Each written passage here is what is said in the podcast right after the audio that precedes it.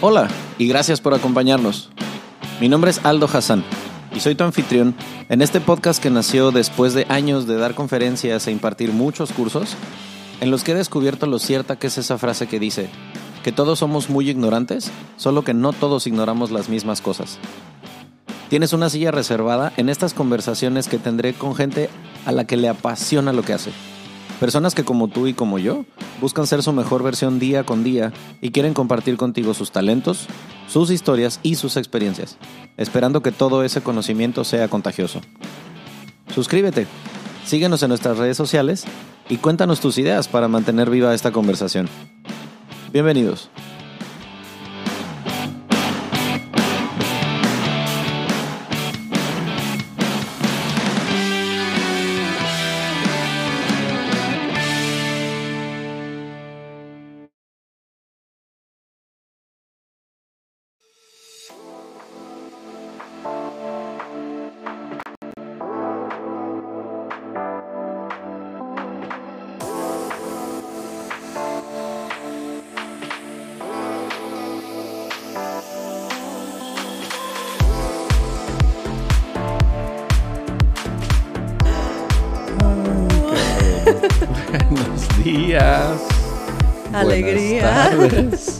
Creo que es eh, probablemente el primer podcast. Este va a ser su episodio de confianza en pijama. Hoy estamos en modo como si fuera primero de enero. Pijama. eh, Party. re- pijama party.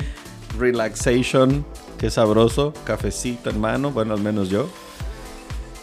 Agua para despertar. Fucking temprano.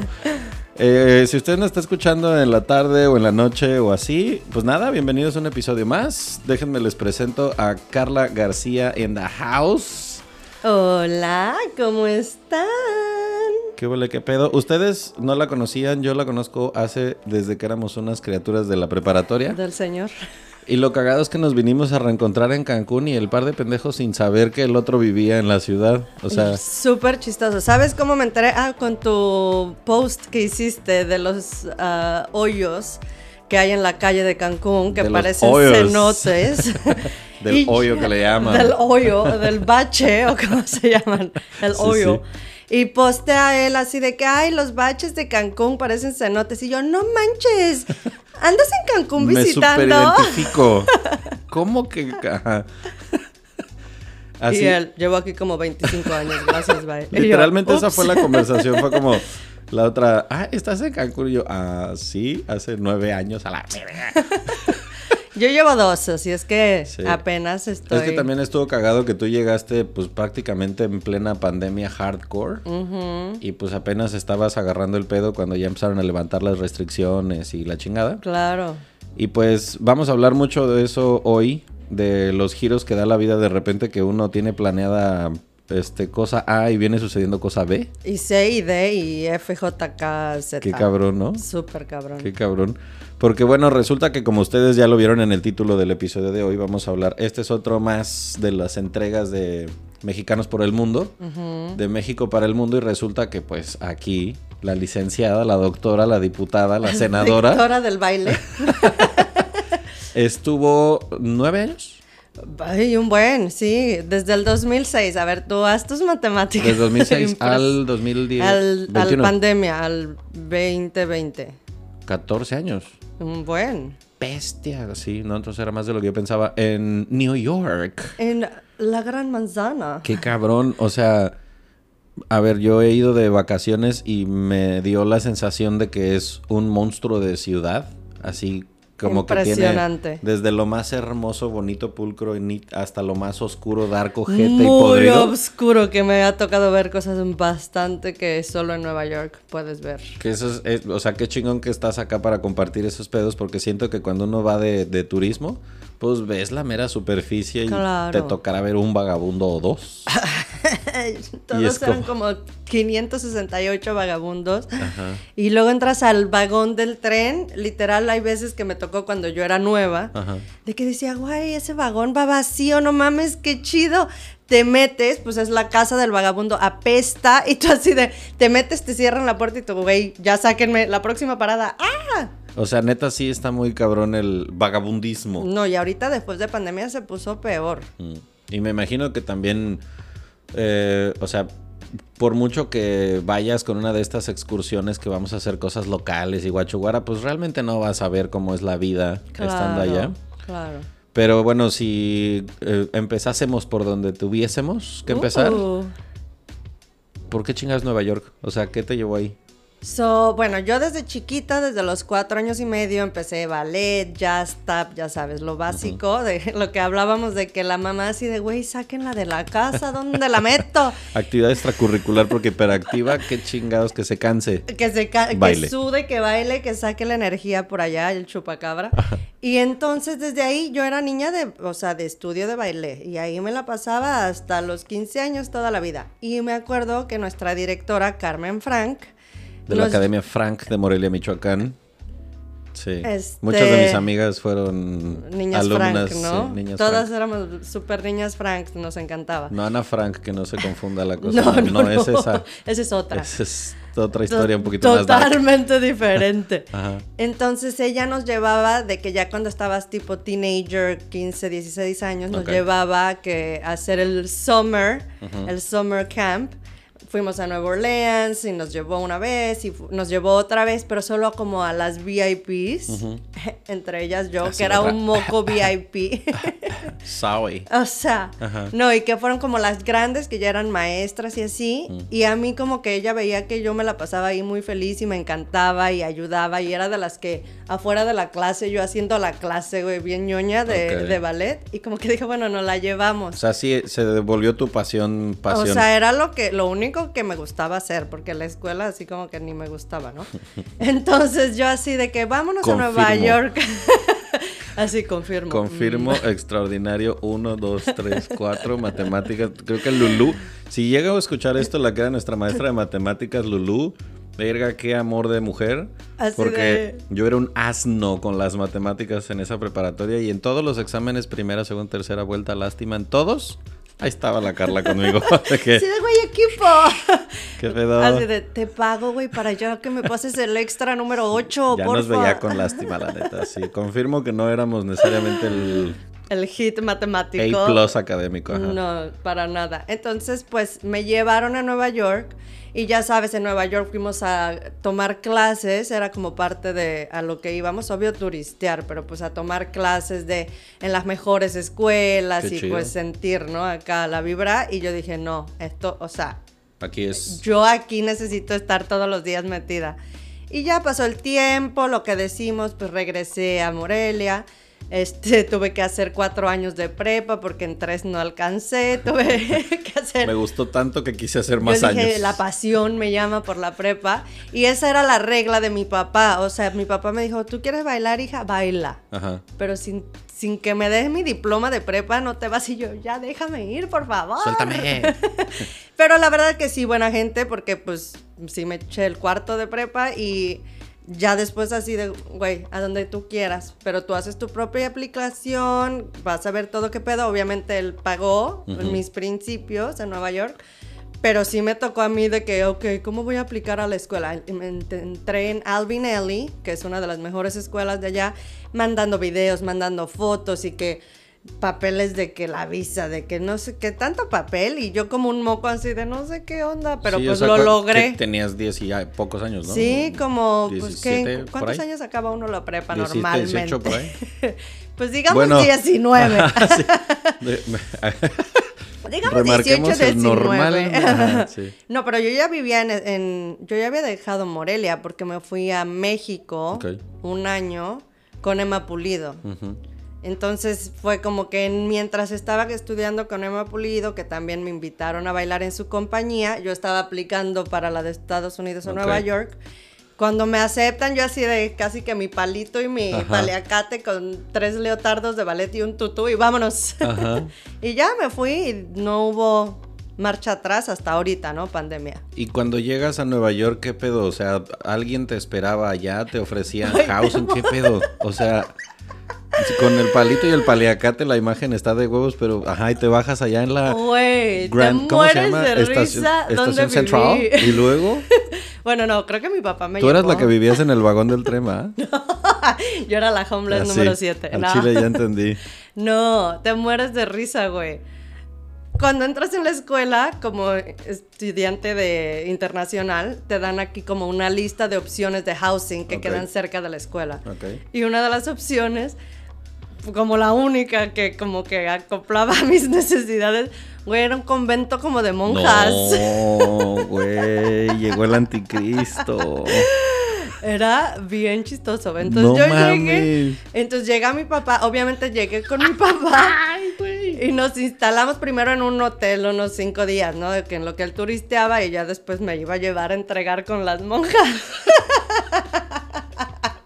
Les traigo a esta niña en ofrenda. Así, buena suerte. Que Dios los bendiga a todos y todas. A ver si tan religiosa. A ver si aguantan. A ver. No, pero era cañón porque tenían un curfew. O sea, no nos dejaba. Que 10, 11 de la noche, algo así. Ah, Super 8, o sea, Ah, de que te puedes ir a las 6 de la mañana porque nuestras clases empezaban temprano, o sea, a las 7 yo- tú ya estás bailando. En lo que ellas hacían el rompope. Exacto. Y después a las 8, o sea, nada de que vida social. Tú tienes que regresarte y a las 8 si no te quedas afuera hasta las 6 de la mañana. O sea, ahí, ahí sí eres homeless, que me tocó como unas dos veces.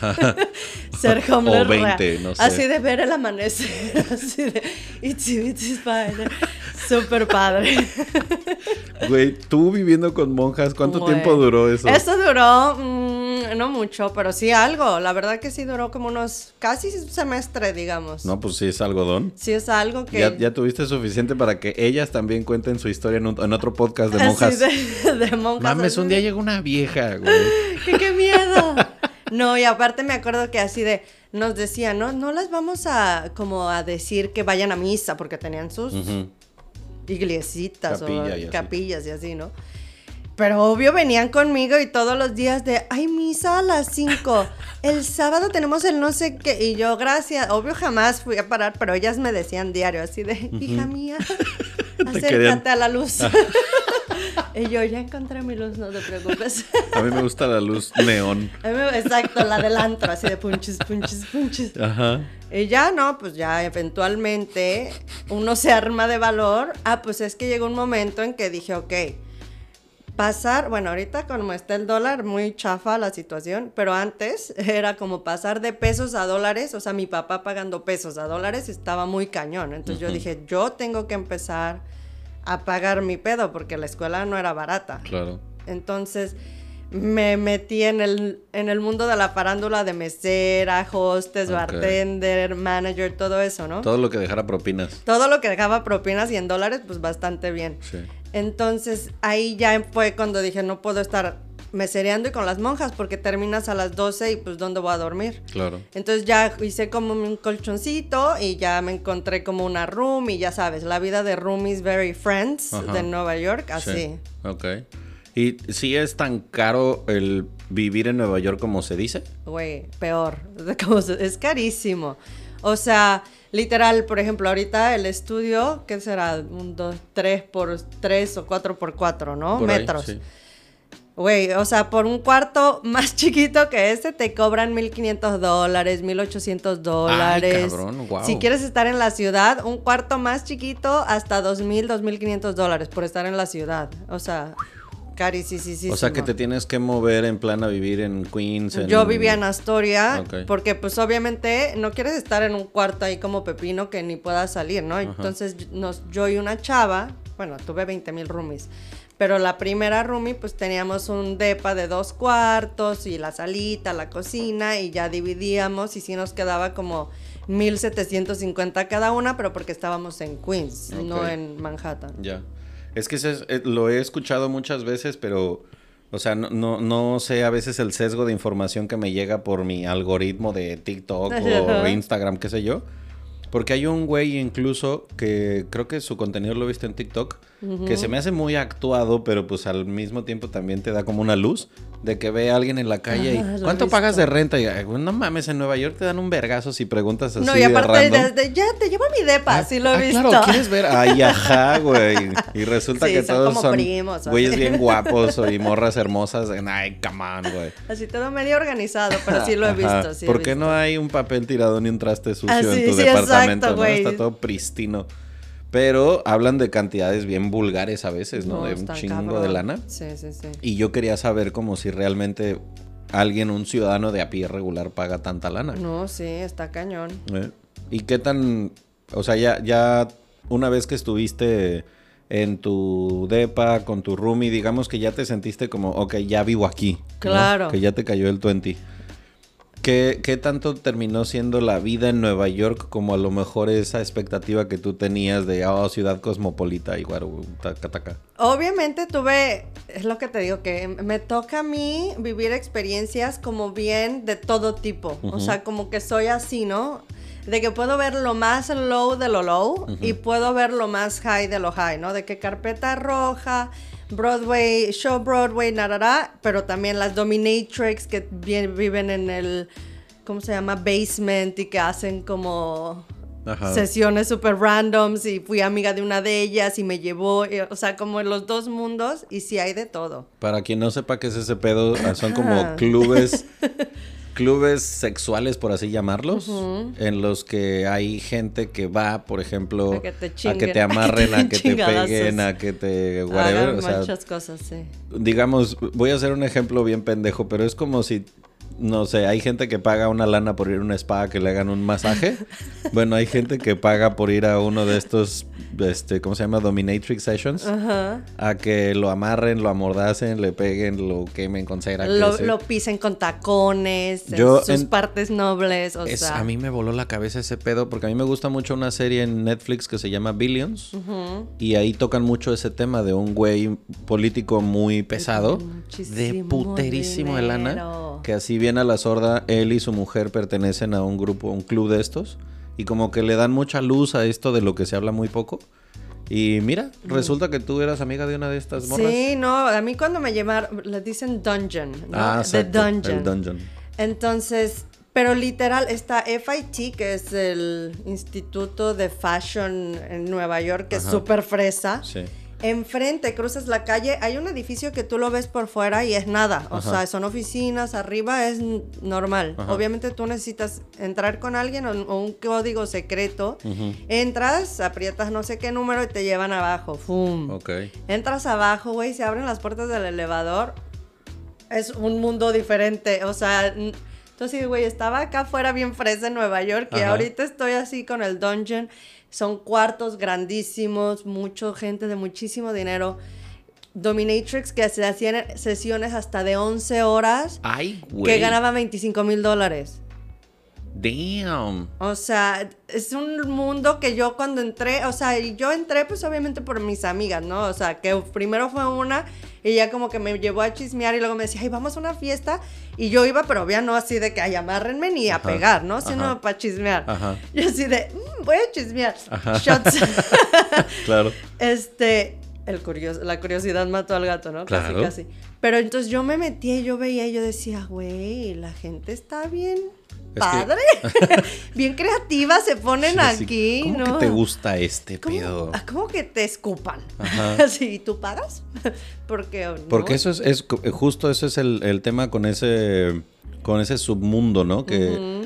Mientras más twisted, pues obviamente menos gente vas a encontrar dispuesta a quererlo hacer. Evidentemente, pues se vuelve caro. Claro. O sea, no es que no haya quien esté dispuesto a hacer lo que Claro. tu fantasía te dicte, sino que como es escaso, pues va a costar. Claro, te va a costar. Y, y- y hay gente, por ejemplo, la mayoría de las chavas con las que yo me llevaba o que era como que las conocía, eran las que pegaban, ¿no? Las Ujú. dominatrix.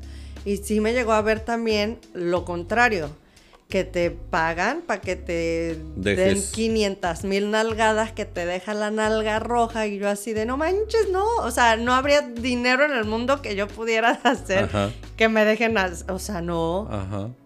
Qué y- fuerte. Digamos, ese se volvió como el la actividad satélite alrededor de no. Ajá, sí, no, de- no, eso fue como voy en un- veces. No, o sea, fue como una temporada. ¿Ven por qué les digo que llegó o Con las monjas la a persona indicada con las monjas? Y de repente te encuentras a una de las ores ahí, ¿no? Con su látigo. de, ah, cabrón. Hold on. Hold on, ¿tú qué haces aquí?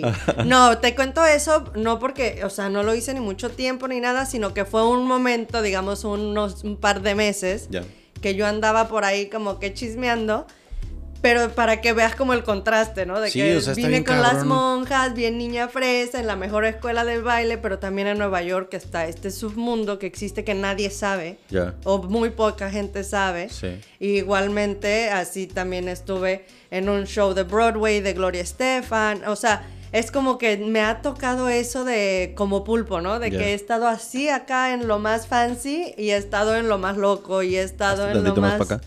De todo un poco. A mí lo que, se, eh, que, eh, eso precisamente es lo que siento que Nueva York tiene, que muchas otras ciudades no será la única, pero que en otras va a ser bien difícil que en una ciudad en plan en el Midwest, en Oklahoma, te vayas a encontrar Obvio un dungeon porque pues no mames, ¿no? Sí, obvio, sí. Porque sí, Nueva York es como ese lugar en el que te puedes ir a lo más oscuro que quieras y te puedes ir a la escuela más fresa de música Sí, claro. y existen ambas cosas, o sea, es- esos extremos, mismo, ¿no? Sí.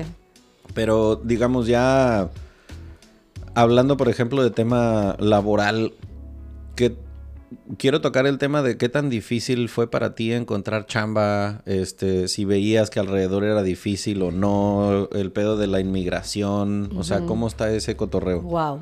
Pues, por ejemplo, la primer trabajo que encontré. Fue, bueno, yo llegué con visa de estudiante, que te dicen y te dicen y te dicen, no te atrevas a trabajar porque te vamos a mandar de regreso a tu país. Sí, señor. Y yo así de... no importa. Y ya me metí a un restaurante que se veía medio chill, ¿no? Así medio hippizón, margaritas de 3 dólares, Ok. súper relajado el ambiente, pero súper lleno siempre, llenísimo.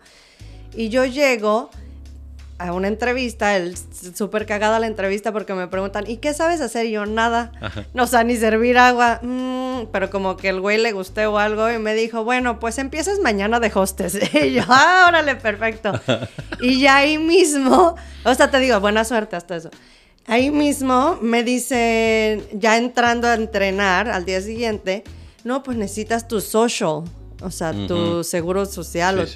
tu CURP o como... Social Security Number. Pero aquí que sería como la CURP, la... Pues es que no tenemos como tal el mismo uso, pero sí, digamos que sería Como el un- número de seguro social. Que por cierto, si usted no sabía, en México también tenemos número de seguro social. A Nadie todo lo mundo usa, pero- Nos vale chorizo a todo mundo, pero sí lo hay. Bueno, entonces me dicen, necesitas, obvio yo no tengo, porque yo vengo de, Mexicano. de, de estudiante aparte.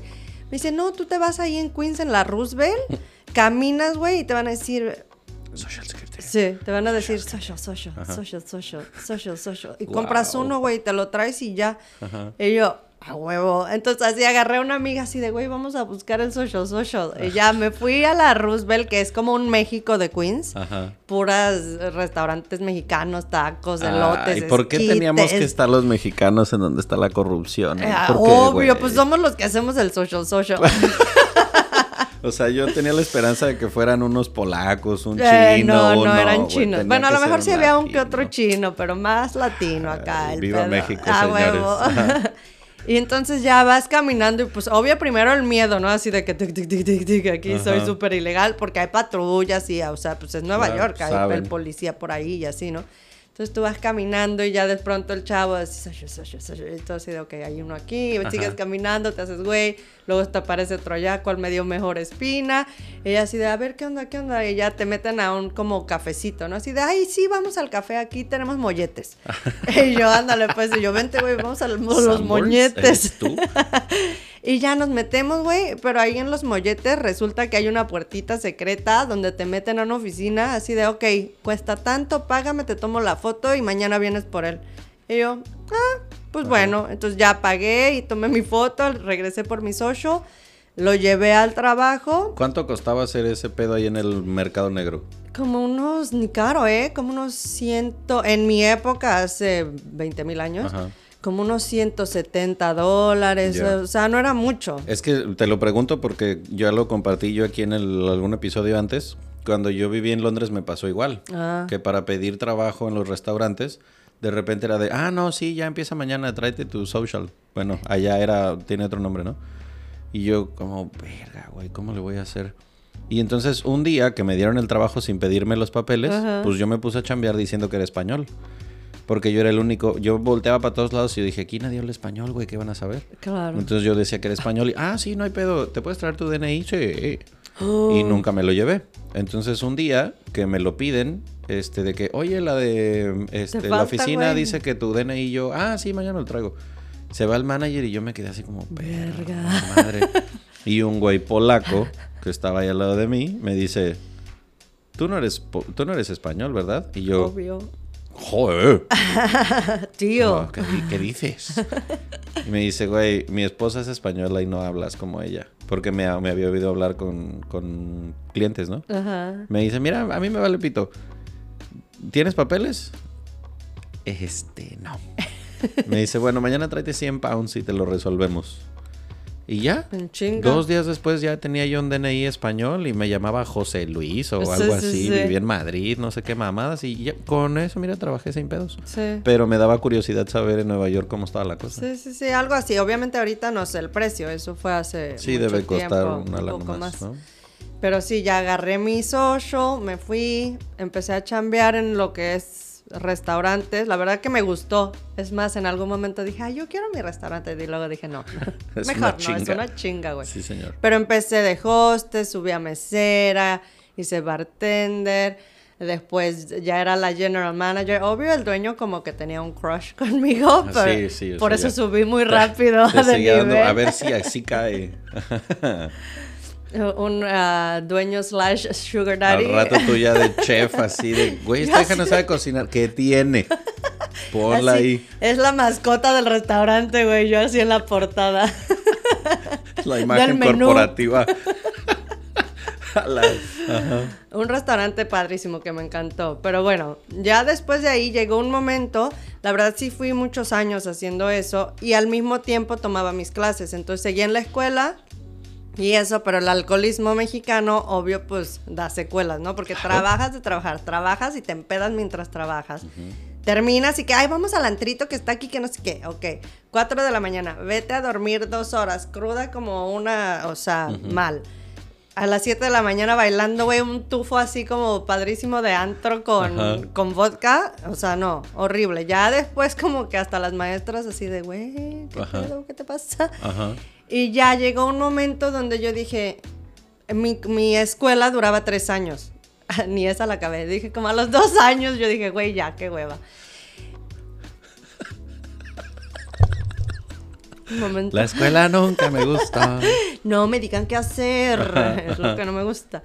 Entonces ya yo, pero pues yo seguía con, vi- o sea, medio ilegal. Ahí me quedé un rato de, de estudiante, Ajá. que ya no estudia, que está mesereando Con social, social, que no con mi tan social, social. Y dije, güey, tengo que encontrar trabajo de lo que, a lo que vine, o sea, de baile, y marido, ¿para qué? Para sacar los papeles. o sea, tengo que multitask. y no fue hasta que tomé la decisión de decir, güey, voy a renunciar, y así si no tengo para pagar la renta de baile, pues me jodí. Sí, claro. O sea, como ponerme autopresión, ¿no? Ajá. Como, a ver, güey, get your shit together. Ajá. Y ya fue, renuncié así de, bueno, gracias por todo, fue un placer, tarará. Güey, ¿ahora qué voy a hacer? Pues ya ahí buscando en Craigslist, Ajá. de que buscando de maestra de baile y así, encontré un estudio de baile súper sospechoso y turbio, así que era, güey, un depa chafísima, o sea, Ajá. esto es una mansión. Un depa, haz de cuenta, horrible. Gacho. Así el piso se está cayendo, güey, la lámpara está chueca, el baño mm, muy turbio. Y porque para, para que enseñaras qué tipo de baile. salsa. ah. Y yo, ok. o sea, eh, pero aparte era el güey, el dueño era súper mafioso, o sea, era un puertorriqueño que era súper huevón, así como que contrataba chavas guapas y nos decía, vístanse así y así y así. Buscaba hombres güeyes, así de te vamos a enseñar salsa, firma un contrato, 15 sesiones privadas. Mm. Entonces ya era un buen dinero, digamos dos mil, tres mil dólares, yo qué sé. A nosotros nos pagaba 15 dólares la hora, o sea, nada. Mm. Y él se quedaba pues con lo demás, pero ya llegó un momento que el güey ni venía a trabajar. O sea, él así de ahí está la llave abajo del tapete, abran, den su clase, bye, chinguen su madre, ahí me Ajá. avisan. O sea, así súper suspicious eh, Ajá. el estudio. Este, que creo que sigue vivo, la verdad no sé, como que cerró y luego desapareció. Pues Pero es que como modelo de negocio para el güey que dice, pues voy a ir a bailar capaz y ligo, pues no es para nada fíjate mala que idea. mira, mira lo que hace el destino. Ahí encontré tan tan tan Tan, tan, el marido que andaba buscando. No, no es cierto. no, ahí encontré al que se volvió mi socio para abrir yo mi propio estudio. Ok. Porque un güey que pues sí le gustaba realmente la salsa y obviamente a lo mejor yo un poquito también o como que le caí bien, lo Ajá. hacía reír mientras bailábamos o yo qué sé. Y vio que este güey pues el dueño de ese lugar ni estaba. Y él es como muy business mind todo el tiempo así de, güey, a ver, los números. La renta tanto. El güey me, o sea, me cobró a mí tanto, te está pagando a ti nada, no sé qué. Lo puedes hacer tú. Ajá. Y yo, pues de poder, Ajá. lo puedo hacer, ¿no? Ajá. Pero pues obvio yo no tengo ni cinco dólares para invertir en, en las tres eh, rentas para empezar y todo, la luz y esto. y- no, yo, yo, yo te ayudo. Y ya, así de la nada, de un día para otro también, ¡pum! Ok, vamos mañana a buscar locales y yo. Ok, Wow, wow, vamos. wow. Ajá. Y ya empezamos, encontramos un lugar, abrimos nuestro primer estudio. Ya sabes, marketing, esto, lo otro, así todo muy rápido. De ahí dijimos, este estudio está muy chiquito, vamos a buscar otro. Él encontró el otro estudio, estuvimos en el segundo piso, súper bien, luego nos quedó chiquito, la gente de abajo se fue y nos quedamos el edificio completo. Nice. O sea, el estudio súper bien. Obviamente había meses de que, güey, nos está llevando la chingada. El güey, yo te apoyo, no sé qué. O sea, mis respetos de partner, la verdad. Hasta que llegó un momento que llegó pandemia. Ese estudio, pues, nos hicieron cerrar a todos en marzo 2020, 2020, ¿no? sí. Marzo 2020 se cierra. Güey, una renta como de 10, 11 mil dólares al mes No mames. por el estudio porque ya teníamos el edificio completo. Ya, Pues obvio yo no voy a pagar, o sea, ¿cómo te pago si no si estoy cerrada? claro. O sea, y ahí ya me- soy medio dramática, entonces ahí ya con el landlord, Medio, dice. Medio. un cachito. La histriónica está. Güey, eh, después de ahí ya, o sea, mi socio, que ya después de pandemia dijo, güey, yo ya chingue su madre, o sea, si tú quieres buscarle, búscale, hazte como pelotas, pero yo, o sea, tiene 20 mil otros negocios, como que no necesito uno más, ¿no? Y yo, ándale, pues voy a ir a llorarle al landlord así de, güey, yo no te puedo pagar renta porque pues estoy cerrada, la, la, la". Y ahí pues hicimos como un convenio que mientras COVID pasaba no iba a pagar renta y regresando de COVID íbamos a ver qué pasaba, ¿no? Era como el nuevo lease. Y ya, pues de ahí pasó eso. Y al final el estudio sigue vivo, pero nos mudamos a una locación nueva. Conseguí un socio nuevo venezolano, que es, también lo conocí ahí en eso del baile. Y él ahorita está manejando todo lo que es el estudio. Básicamente yo pues nada más chateamos y así de qué pedo, todo va bien y paga esto, y hay que hacer esto y ahora hay que inventarnos esta promo. Ok. Pero básicamente él está manejando Él lo está todo. operando. Sí. Entonces dejé al otro socio más o menos y ya lo cambié por este nuevo socio que está haciendo toda la operación. Ok. Qué cabrón, o sea, cómo fue evolucionando el, el- a lo mejor el plan original que era voy a ser bailarina profesional y voy a estar en academias y compañías de danza. A de repente, wow, no, qué pedo, o sea, ya soy empresaria de mi propio pedo.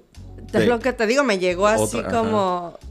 Pero pues es que digo, imagínate a alguien que se hubiera aferrado a una sola idea, si no te abres a la oportunidad de que a lo mejor por ahí no es y sale otra cosa, pues capaz si rechazas la oportunidad cuando te lo ofrecen y no, no, mejor no. No, exacto. Y pues quién sabe, a lo mejor el estudio nunca hubiera existido, hubieras tenido que hacer cualquier otra chingadera para estar generando.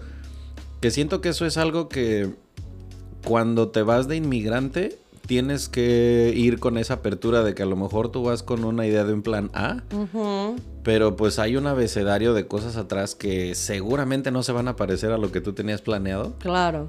Y si vas con esa apertura, capaz si te va bien chido, pero si vas terco a que no, a huevo tiene que ser nada más por donde yo digo. Claro. Puta, cuando no es tu país pueden pasar un chingo de cosas que te hagan que no, mi ciela, no se va a poder. Pues claro, y a la par de eso, porque eso, o sea, obviamente eso llevó, el estudio lo abrimos en el 2009 Ujú. y sigue vivo, ya son bastantes años. Más de 10 años, sí. So, eso iba pasando de un lado. Por el otro lado, lo del marido, y, eh, cásate, y la entrevista, y hazte ciudadana, y haz tus papeles. O sea, es como que lo que dices, tienes que estar de, mente abierta, así de, ok, Ajá. no solo en una cosa, porque si solo vas como que eso es lo único que yo quiero, si no va, pues no va a salir. Claro. Tienes que estar así como... chuc. O sea, de que te casaste a que ya tuviste el trámite completado, el, ese trámite también es muy largo, es muy A tedioso. nosotros, porque hubo una cosa sospechosa, que nos casamos, te llega primero como la, residen la sí, residencia temporal, luego la residencia permanente, luego ya aplicas para la ciudadanía. No sé qué pedos hubo entre la temporal y la permanente, se inundó el fucking City Hall, el departamento del gobierno, yo no sé qué le pasó, que se perdió como un expediente. Entonces tuve, la otra opción es, o sea, es, es esa opción o cinco años, lo que pase primero. Ok. Entonces, como me faltó un papel y era como un drama volverlo a pedir y volver a tramitarlo y así, dijimos, no, pues esperamos los cinco años. Y ya. Y ya me hice ciudadana directamente, me divorcié y gracias, bye. Pero ese fuera el plan desde el principio. O sea, era un güey con el que estábamos saliendo. De hecho, era como cinco años menor que yo, así un sugar baby. y así, él me dijo, pues, o sea, él veía mi situación porque pues él sabía que yo quería estar ahí en lo del baile, el arte, acá, el mundo. Y me dijo, no, pues si tú, o sea, yo no me voy a casar, yo soy un moco, no me voy a casar en ningún momento prontamente, pues yo te ayudo y te hago los papeles sin pedo. Y yo, Jalo sin pensarlo. fírmame aquí. Sí. sí. Mucha palabra y poca firma. A. Exacto, a ver, a ver, papel aquí. Y Es ya, que eso, súper. ah, digo, ahora eso está sucediendo mucho en Cancún, por ejemplo. O sea, con tanta inmigración de Cuba, de Venezuela, de Argentina, de países sudamericanos, incluso a veces hasta gringos europeos Sí. que llegan acá y es como, este, ya se me va a vencer el permiso. ¿quién se quiere casar conmigo? Estoy disponible, abre, negociemos. Términos y condiciones. Exacto, a ver el contrato. Sí, porque digo, eso ha pasado en Estados Unidos desde toda la vida y en países, digamos, primermundistas, pero ahora resulta que aquí Hasta está aquí sucediendo. también, claro. Porque tengo un amigo que trabajó en migración y nos contaba de repente de esas cosas, de cómo pues llegan parejas así bien fishy de que, ay, estamos casados y no se sabe ni el apellido del uno del otro, ¿no? Así de- Así de que, "Ay, ¿y cuál es el apellido de...? Y, eh, Ay, ¿Cómo te Em, llamas? Es que como yo le digo mi amor, no me acuerdo. Ah. Ay, ya, güey. Y, y ahora parece ser, desde lo que entendí en esa plática con mi compa, que se trata como de reforzar un poquito las medidas, pero pues sigue siendo México. Claro. Entonces, pues mira el billetillo, Claro. se acelera el proceso y digo, si pasa en Estados Unidos, ni modo que no pase acá. Obvio. Y ahora ya como ciudadana americana que ya tienes fast track y la chingada, Eh, Triple nacionalidad. Ahora, o sea, ahorita si tú tiras el, el- así con los binoculares y dices para atrás, ¿no? Ajá. Aquella morra que llegó con su palito y su paliacate a Nueva York. Con las monjas. Ajá. A una que 14, no, 16, 14, como 16, 17 años después. Ajá. ¿Qué pedo? ¿Cómo, cómo lo ves? O sea, ¿cómo, ¿cómo... ¿En qué tanto se parece la historia a la que buscabas y, y qué te hace ver la mirada hacia atrás y decir, virga, todo lo que pasó? La verdad que a mí siempre he sido una persona muy fuera de lo como, ¿cómo se dice? Conservador, ¿no? De hecho, por eso me fui de Morelia, porque todo el mundo, ay, Carla la loca, y ay, güey, no aguantan nada, yo me voy. o sí, sea, pues ¿sabes? es que venimos de una ciudad muy tradicionalista, una rancho, sociedad chiquita, pues con costumbres muy arraigadas y tantito te sales del carril y ya no encajas. Ya es como que, ¿y esa loca qué le pasa? Y yo no, pues Por algo terminamos viviendo bien lejos. ¿no? Así, pero ahora, ¿quién es Morelia? Es que sí está cabrón porque, digo, este, saludos a Rachel, que también ya entrevisté aquí a Raquel Reyes. No. Su episodio está Ay, buenazo. Yo lo, ay, amo a Raquel. Regrésense a su lista de episodios del centésimo mono este, de México a Bora Bora, se llama su episodio. Ay, pero ¿y dónde, cuándo, dónde está ahorita? Porque ella se la va- pasa por el mundo Eh, también. pues, es que es otra alma igual que nosotros que han dado de pe a pa. Yo siempre Digo, la trato de encontrar y nunca la encuentro. Está cabrón. Ah, Sí. Digo, a mí me tocó coincidir con ella por eh, Zoom en ese episodio. Un momento que ella estaba en Morelia y grabamos el episodio, pero...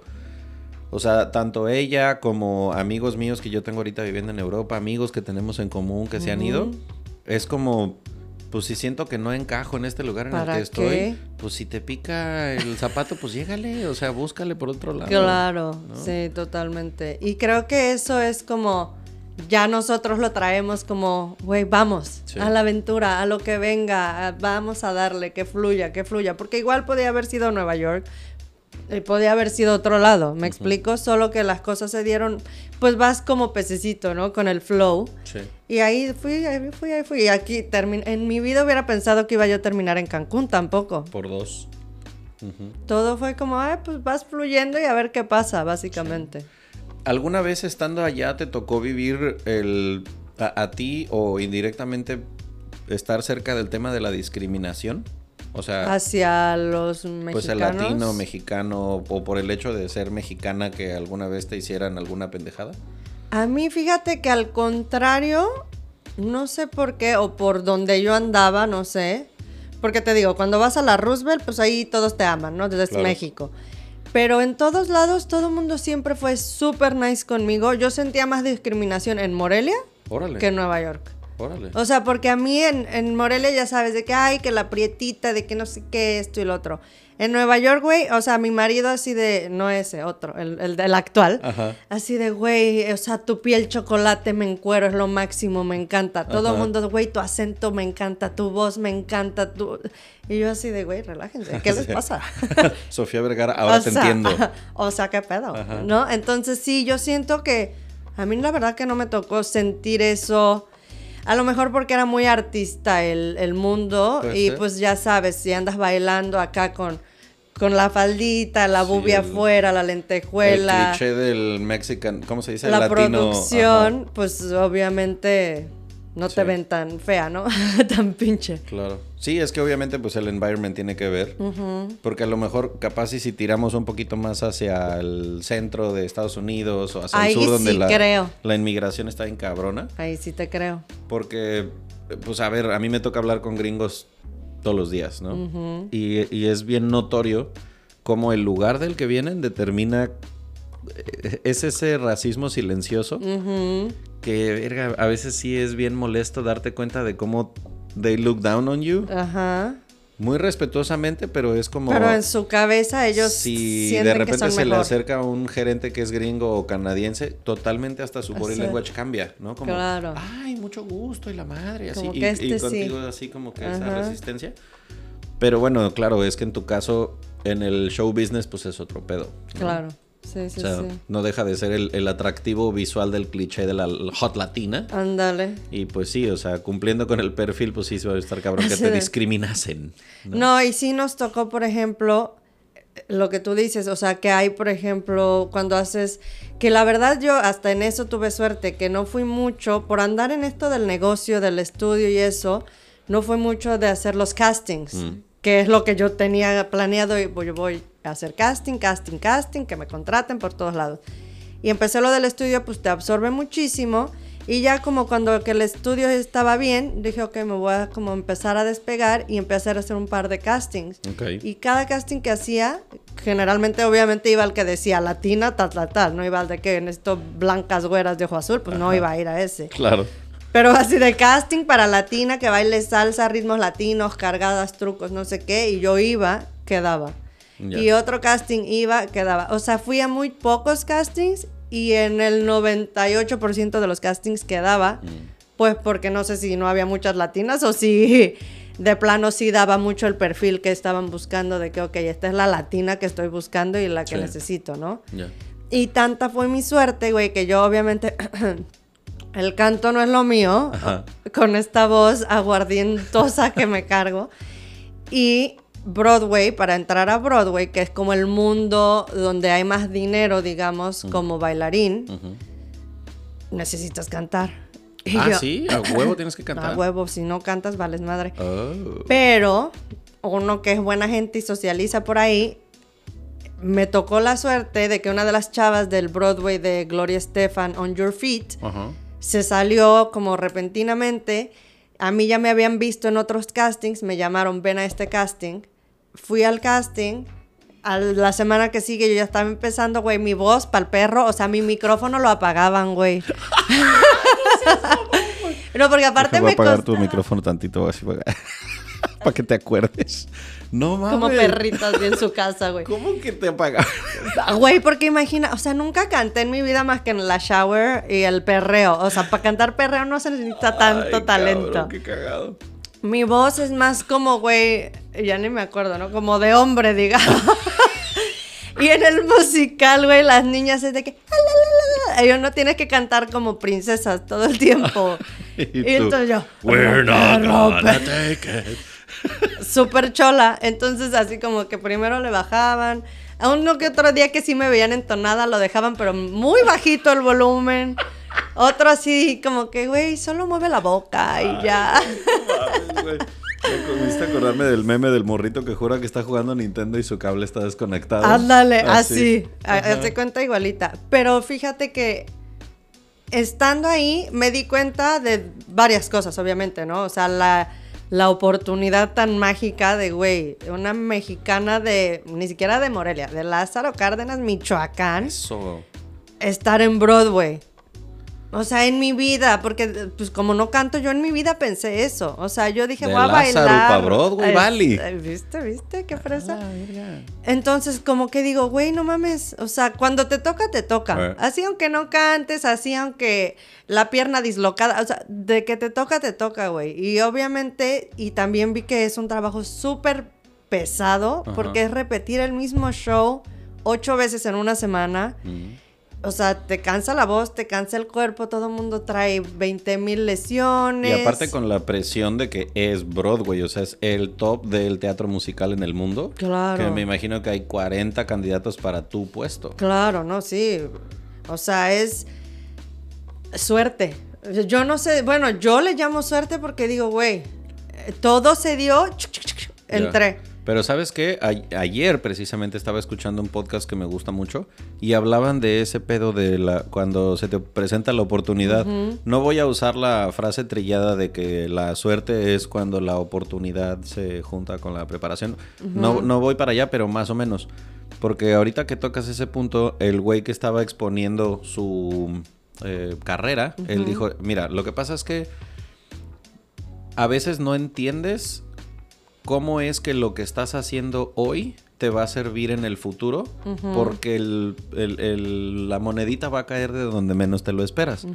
Él decía, eh, ponía como ejemplo a un, no sé si llamarle actor, productor, no sé cuál es su carrera principal, que se llama Odín Dupeirón, que tiene una obra de teatro que da la vuelta en el país todo el año, ¿no? Es muy exitosa. Pero él llevaba muchos años en preparación, en teatro, producción y la madre. Y un día lo invitan a una entrevista en un talk show en México que se vuelve un putazo viral porque habla del pensamiento mágico pendejo. Entonces, esa entrevista se vuelve como un antes y un después en su carrera. Pero lo que explicaban en el podcast que estaba yo escuchando, que decían, haz de cuenta que cuando tú vas formando tu carrera, mientras más skills tengas. Imagínate que un día empieza a llover y tú quieres acumular agua y lo único que sabes hacer es hojas de cálculo. A lo mejor eres el más perro del mundo para hacerlo, pero es un solo shot, ¿no? Claro. Se va a llenar en chinga. Entonces, si aparte de la hoja de cálculo sabes cantar y sabes carpintería y sabes Macramé repujado. y te salen chingones los molletes y medio masticas otro idioma, entonces va siendo más grande y más grande y más grande la olla y acumulas más agua. Entonces el día que te llueve esa atención o esa oportunidad va a ser más fácil que la caches y te, te terminen yendo me chingón gusta. porque estás como estirando, la, haciendo cada vez más grande el recipiente, ¿no?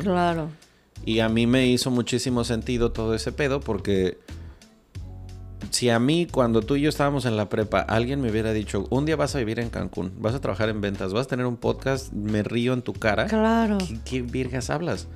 Porque yo juraba que yo iba a ser abogado, yo iba a ser juez o magistrado y iba a vivir en Ciudad de México, qué sé yo. Y nada más, nada que Cero ver. que ver. Pero de, de pronto se presenta una oportunidad y eh, ¿te quieres ir a vivir a Inglaterra? Sí, sí quiero. Me fue chido, a veces no tanto, y luego me regreso y ahora está la oportunidad de España y te quieres ir y así terminé en Cancún. Claro. No quiero decir con esto que todo mundo se tenga que salir de la ciudad en la que nació. Todos fuera. Todo mundo vaya. Huelga. vámonos todos a vivir con monjas en Nueva York. Lo que quiero decir es que si tienes curiosidad, necesidad, ganas de meterte a un curso de literatura, chingue su madre, hazlo. No sabes cómo te va a ayudar. Lo he compartido antes que a mí, cuando yo empecé con la agencia de capacitación, realmente todo fue una mezcla entre, pues me aventé al mundo de las ventas y le estoy aprendiendo, pero al mismo tiempo soy orador certificado. Entonces puedo juntar esas dos cosas y te comparto lo que sé con mis habilidades para manejar grupos y dar conferencias. Claro, Y de ahí sale un negocio que pues ahora ya lleva casi ocho años vivo. claro. Si no me hubiera dado algún día esa curiosidad de, oye, este, ¿no habrá un curso de oratoria, por ejemplo, Claro. que pueda yo tomar? Y así empecé en Toastmasters y de repente pues ya se convirtió en un negocio. Súper. No, es que tienes que absorber lo más que puedas y que hay gente, yo creo que se le da más fácil eso que a otras. Hay gente que se queda, no, yo solo quiero esto, y hay gente que me gusta esto y realmente lo sigue. O Sí. sea, como que me late, lo sigo, lo hago. Sí. Porque mucha gente puede pensar, ah, está chido, pero ay, qué hueva. O, O o no. ese de, no, no tiene nada que ver con mi trabajo. Exacto. Verga, ¿por qué todo tiene que ser con tu trabajo, no? Exacto. O sea, tu trabajo no te define, no es la- Aparte, es un trabajo que ni me gusta. A veces, que eso a está veces. más cabrón. Eso sí está feo. Sí, el, estoy aquí por el dinero, pero realmente ni siquiera lo disfruto. Está cañón. Y ni siquiera se dan oportunidad de que, güey, pues me quiero ver mejor, métete al gym, me quiero relajar, pues vete a hacer yoga o cualquier otra mamada. Algo, métete a un grupo de lectura porque te gusta leer Claro. cosas de terror, pues date. Sí. Pero qué chingón escuchar la historia de alguien que un día dijo, a mí se me hace que este costal me queda muy pequeñito, yo me voy a otro lado. Pero pues, ¿en algún momento le tuviste miedo al cambio? No, me encanta. Me súper, en, o sea, pues te digo, mi papá, yo era un moco, 17, 18 años, mi papá, bueno, ándale, doña chingona, haga sus aplicaciones. Y yo, Ingesu. Pues en inglés, que aparte, o sea, todas las aplicaciones en inglés, que mi inglés era pollito chicken, gallina ajena, escuela Ajá. bilingüe, that's it, no Sí. como real inglés. Con la maestra Luanda, creo que Ah, se la- llamaba la- que nos daba inglés. Entonces yo así de, Que ahora la entiendo porque llegaba cruda cuatro de cinco días a la semana. así de estos güeyes no porque aprenden éramos nada. insoportablemente lerdos, ajá.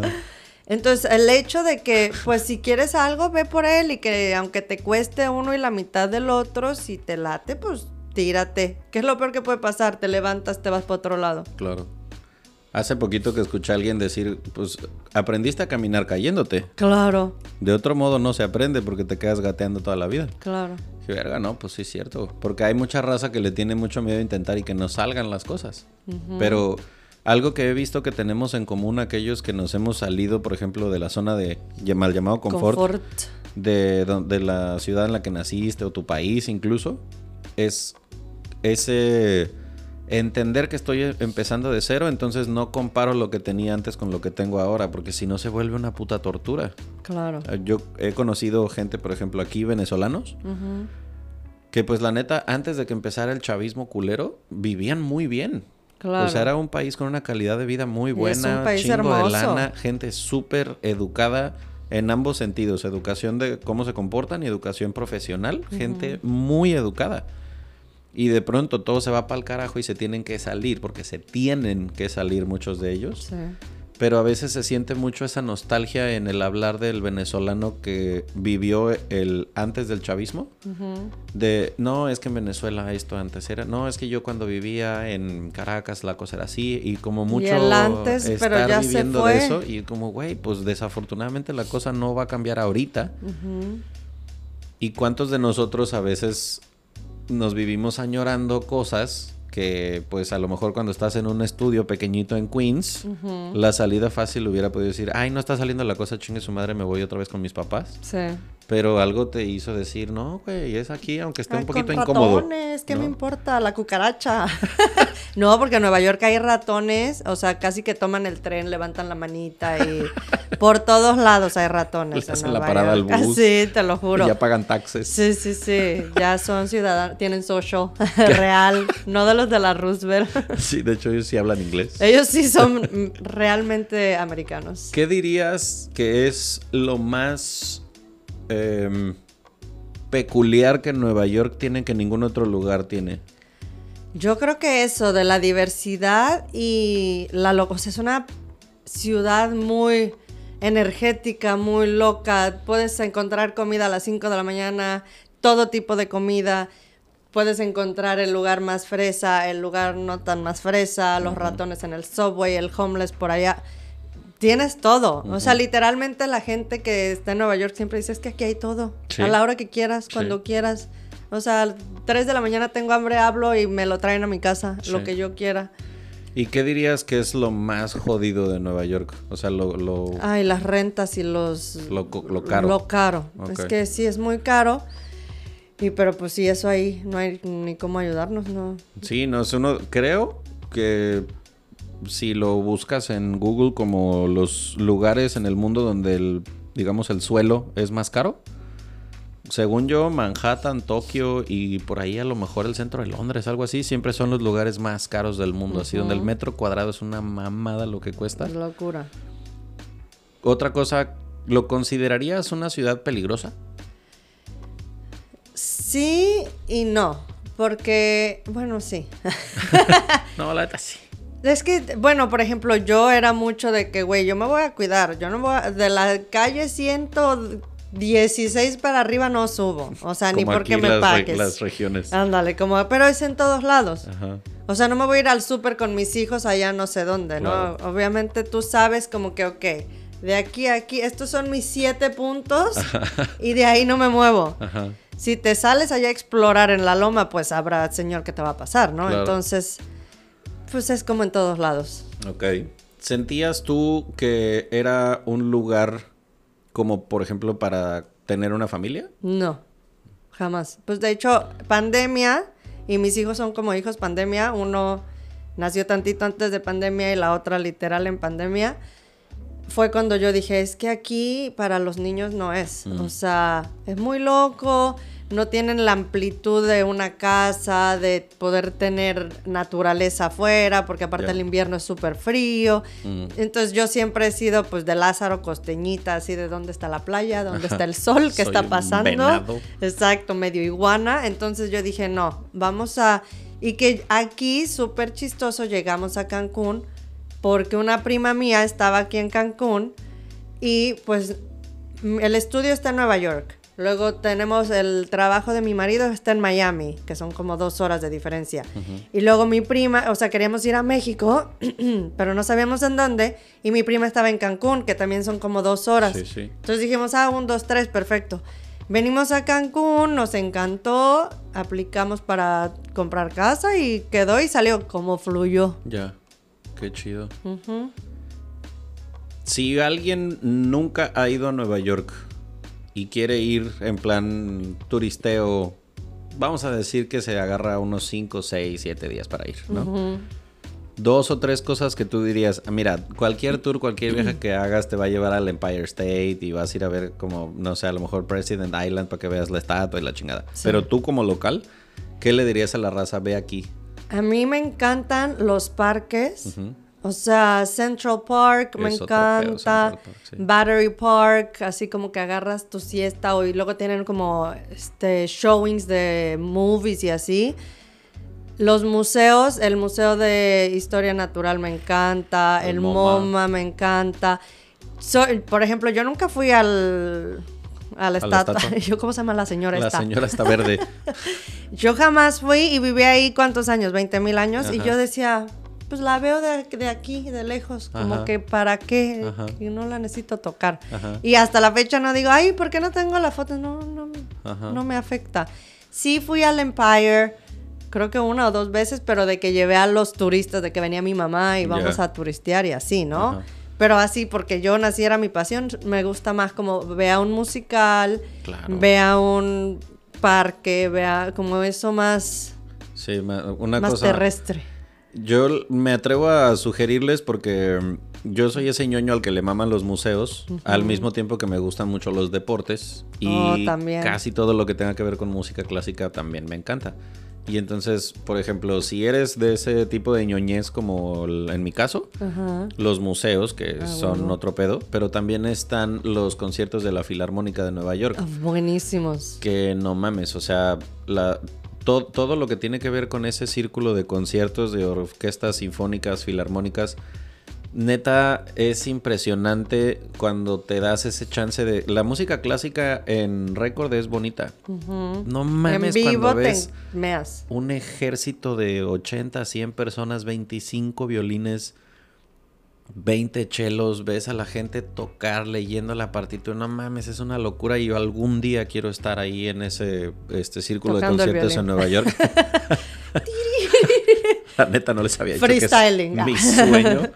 Este, otra es que si te gustan los deportes, porque esto obviamente también lo escucha mucha gente que le maman los deportes, hay es una de esas ciudades que tiene equipo de todo. Sí. Hay dos equipos de fútbol americano en las este, inmediaciones de la ciudad. Hay básquetbol, hay béisbol, hay hockey, hay soccer, hay, hay lo que quieras. Y mira, a mí sin gustar, o sea, los deportes igual no son mi pasión, obviamente, pero bailé en el Yan- Yankee Stadium, ¡Wow! bailé en el Madison Square Garden y todas de, o sea, chiripa, como te digo, llega la oportunidad, ay, de vámonos, chum, a bailar, titiri, titiri, en el intermedio. ¡Wow! ¡Qué chida experiencia! El Yankee Stadium, digo, yo no soy el más fan del béisbol, pero no, No. mames, es el estadio Ah, de claro. béisbol en, en el mundo, diría yo. Sí. A lo mejor con Greg, Wrigley Field de Boston, son como los más emblemáticos.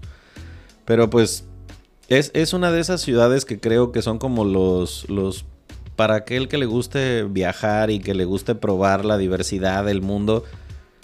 No, tienen un nombre, pero son estas ciudades en las que hay una persona de cada país del mundo Ah, ahí. sí, o sea, si todo buscas es un güey sea Trinidad y Tobago, ahí hay uno. O sea, tienes todo.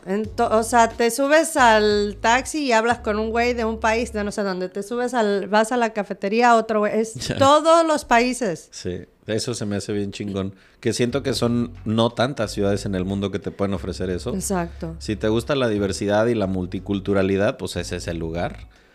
Entiendan que las rentas son caras. Muy caras. Lleven mucho dinero.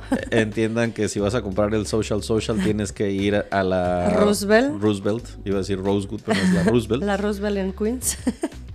¿Se te ocurre una época del año que sería la más chingona para ir a visitar? Es que a mucha gente le gusta el en invierno porque Ajá. las decoraciones, la verdad que sí están muy bonitas, pero como a mí no me gusta el frío, pues Ajá. O sea, está padre si me eché las decoraciones y el Bryant Park y te vas a esquiar y es súper padre. Pero cuando di- dile a la raza cuando es frío, o sea, No, o sea, diciembre es- es... cuánto? O sea, ay, ahorita ya ni me acuerdo porque lo bloqueé de mi mente de tan frío que era, Traumático, ajá. Pero no, frío, o sea, de que tienes que ponerte el legging, el otro legging, el jeans, la bota, el Sí, otro estás hablando de temperaturas el- negativas. Sí, sí, sí, O sea, neva, menos 10, la Sí. chingada. Ajá. Sí, turistear. Pinche frío. Porque tengo una amiga que tiene una agencia de viajes y de las primeras veces que fue a Nueva York fue de que le dije, ah, pues entonces no te tocó el invierno tan culero, ¿no? Porque veo que no andabas tan abrigada. Dice, no mames, está haciendo un frío ojete, pero pues para las fotos me quitaba todo el zarape que traía encima. la me cobija, güey. congelaba 45 segundos para la foto y otra, otra vez, la cobija, ¿no? Porque sí. dice que no se disfruta tanto turistear cuando está haciendo tanto frío. Sí, no. Entonces, en tu mundo este lázaro cardenense, Ajá. tú le dirías a alguien como a mí, que le gusta el calor, Ay, sí, váyanse. Obviamente, como no en el verano también se pone súper caliente, más Muy. bien como spring. O, o el otoño, como Que dicen que es muy primavera bonito, o otoño. El- Es- el otoño es nice porque es como que va saliendo del calorcito. o sea, septiembre-ish. Ajá, como septiembre. Qué chido. Pues hasta aquí creo que lo vamos a dejar. Perfectamente. Siento yo que se quedaron con una historia bastante sabrosa. Chistosa. No mames, sí, o sea, qué pedo. Ya aprendieron lo que es un dungeon, si no sabían. si no sabían. Tal vez podamos explorar ese como episodio alterno, ¿no? Tun, tun, Ajá, tun. así de, Este, bienvenidos al spin-off del lado dark, Muy dark, ya. very dark de Nueva York. Qué chingón que nos dimos el chance, qué padre volvernos a encontrar en el mismo código postal. Ya sé. Digo, más de 20 años de ser amigos, eso está bien chido.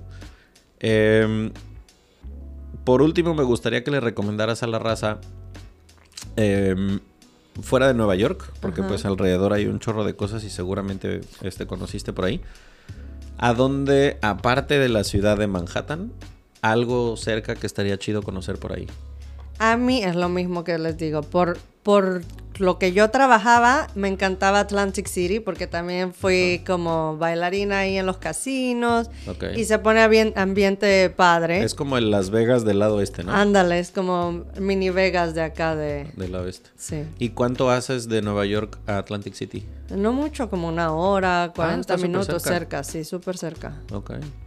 Yo me atrevo a recomendarles un par de cosas. Si es, es medio redneck a lo mejor la experiencia, pero pues si quieres no está tan lejos las cataratas del Niágara. Oh, bueno, sí, también son hermosas. Que está bien chido, la neta. Pero sí es sea, más lejos eso, ¿no? Sí, Como son unas... unas tres horas. Cuatro puede ser. A lo mejor. Pero bueno, pues si ya estás en el East Coast, Sí, vale la ve pena. para allá. Washington tampoco está tan lejos. No, o sea, también DC fuimos con mi papá y mi hermano. Cuatro horas puede ser, por ahí. Ujú, Tres, cuatro horas manejando. Y la neta, pues ir a DC está bien, bien padre. O sea, también hay un chingo de cosas que ver. Solamente en el área de museos con eso tienes para una semana. Sí. Y la última, pues sí, ah, porque sé que esto lo escuchan un chingo de mujeres. Y obviamente el shopping es parte muy importante de ir a Nueva York. Busquen outlets cerca de Oh, Nueva sí, York. son buenos. Hay uno, mm, creo que se llama Woodbury, no estoy muy seguro. Que es una perra ciudad. O sea, es, es un outlet No gigantesco. ¿En serio? Sí. Es, en bus haces como, no sé, media hora para llegar. No mames, es inmenso ese outlet. Todas las tiendas que se te ocurran. De Están plano, ahí. o sea, cuando yo fui, llegamos, no sé, 9, 10 de la mañana, algo así. A las 7 que empezaban a cerrar las tiendas, no llevábamos ni la mitad vista y fue de que no, pues vamos a dormir aquí hay un hotelillo y, Y, el día siguiente mañana seguirle. otra vez. No. Porque es muy grande. Wow, voy a tener que ir a solo para ir shopping. Y la neta, o sea, marcas chidas de que, no sé, por ejemplo, vamos a decir unos, se me ocurren unos tenis Adidas que aquí te costarían, no sé, güey, 1500 pesos, allá los encuentras en 400 pesos. sí. El mismo zapato porque ya es de una temporada anterior, ¿no? Entonces, Claro. sí es, está chido. Vale la pena. Porque, repito, pues Nueva York tiene eso, ¿no? Claro. Lo que te guste, Lo encuentras. Ahí, ahí. No importa qué tan dark. qué chingón. ¿Qué, qué te gustaría agregar antes de que nos vayamos? Pues solo decirle a la gente que no tenga miedo, que se lance por lo que cree, por lo que le gusta, que siga su intuición y que a darle como pez en el agua. Qué chingón. ¿Tienes planes a lo mejor de poner un estudio de baile aquí en Cancún? No tanto se me antoja que, que extraño, la, la parte que más extraño es dar clases para bodas. Órale. Como hacer el first dance y ya sabes, súper romántico y así. Ah, pues que sirva esto como canal. ¿Cómo te encuentran en redes sociales? Carla Choco, Instagram, Carla, no, Carla Choco Facebook, Chocoland 8, Ajá. como Chocoland Ajá. 8 y TikTok también Carla Choco, C-H-O-K-O, Ajá. Con de K. chocolate. De chocolate. Pues ahí manden sus requests. Si es que usted está a punto de casarse acá en la Riviera Maya y quiere que Les hagamos un bailecito. una profesional te enseñe el baile prohibido de la lambada para la luna de Uh, miel. yes. Boom, bitch. Nos vemos en el episodio que sigue. Muchas gracias por tu tiempo. Gracias a ti, peace out. Chido, gracias por escucharnos y compártanselo a todo aquel que quiere ir a Nueva York. Nos vemos en el que sigue. Chao.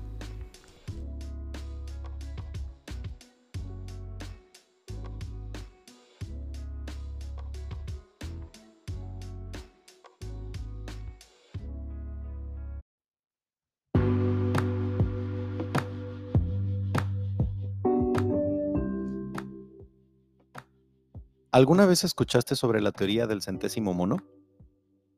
Resulta que luego de mucho tiempo estudiando a un grupo de macacos en una isla en Japón, hace muchos años un grupo de científicos afirmó que después de que una de las hembras comenzara a cambiar sus hábitos y decidiera lavar su comida con agua en lugar de consumirla llena de tierra como siempre lo había hecho, ese aprendizaje se propagó entre los demás individuos. hasta llegar a un número tal que en otras islas, incomunicadas totalmente con la primera, otros grupos de la misma especie comenzaran a hacer lo mismo. Sea o no verdad, el concepto me fascinó.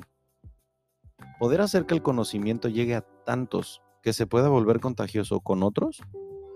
Intentémoslo con este podcast.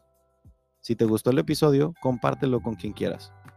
Déjanos tus comentarios en el centésimo mono podcast en Instagram y gracias por acompañarnos de nuevo.